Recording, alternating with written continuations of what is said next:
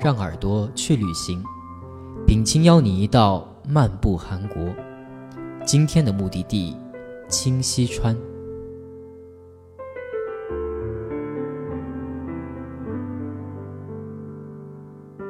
步行在首尔的老城区，昌德宫、宗庙、东大门，古建筑群沿中路的轴线一字展开。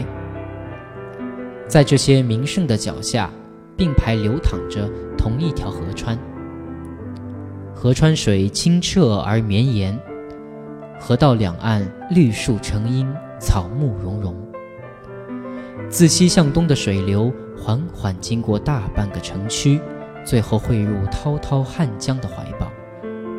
它便是清溪川，首尔市内历史悠久且最负盛名的河流。如今，清溪川的沿岸不仅是市民闹中求静的宝地，更是游客观光途中休憩的民所。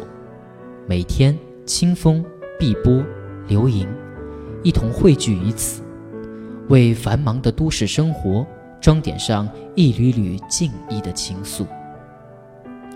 然而，这样一条河流，却有着与它清秀外表所不符的历史沉浮。今天，就让你我一道邂逅一个别样的清溪川。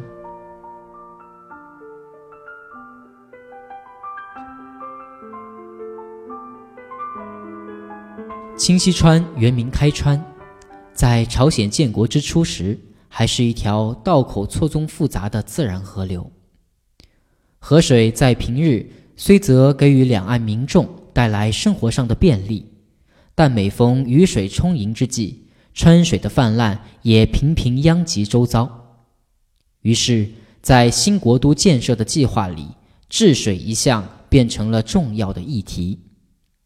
河川疏浚的工程，其意义在整个东亚文明里，远不只是改善国家面貌或是便民利民的政策体现而已。要知道，自大禹治水以来，东亚的历代君王。皆以兴建水利工程作为判断圣君形象的重要标尺，因此，从朝鲜太宗一朝起，取开郡引川之意，拓宽河道，筑坝两岸，引流入江，而开川一名也从此由来。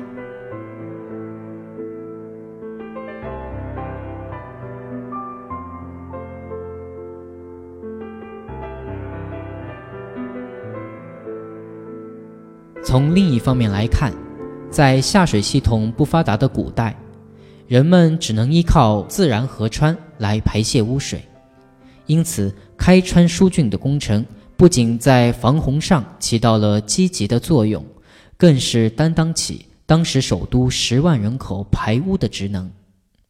然而，随着后世人口的激增，河川日渐不堪重负，河水变得浑浊腥臭。曾几何时，一度繁华的河道两岸也日渐颓废。而到了日治时期，日本政府更是将开川改名清溪川，以用来讥讽朝鲜的民众。这样一个名不副实的清溪川，其窘境直到一九四五年解放之际仍未见好转。迫于经济的压力。战后政府在治理污水的议题上，只能采取覆盖的措施，也就是在污水横流的河川之上加盖厚重的混凝土板，变河道为公路，变民居为商铺。一个属于首尔的大发展时代到来了。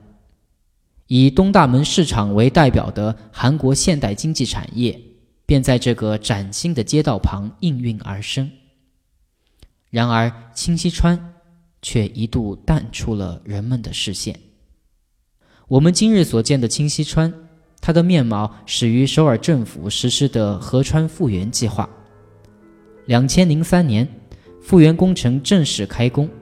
两年以后，一条清澈整洁的河川取代了老化残破的高架公路，把新时代的新面貌展现在首尔市民和全球游客的面前。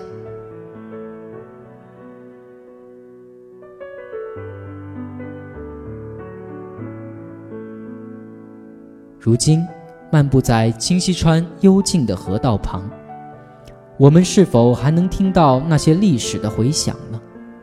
那些开川引渠时工匠的凿斧声，或是河畔换洗衣物时人们的嬉笑，又或者是一个国家历经殖民统治、南北分段后的民族悲鸣。这一浅清溪川的水。缓缓地流淌着，就像历史的长河，浩瀚夜幕之下，静静地将那些过往萦绕于你我的耳旁。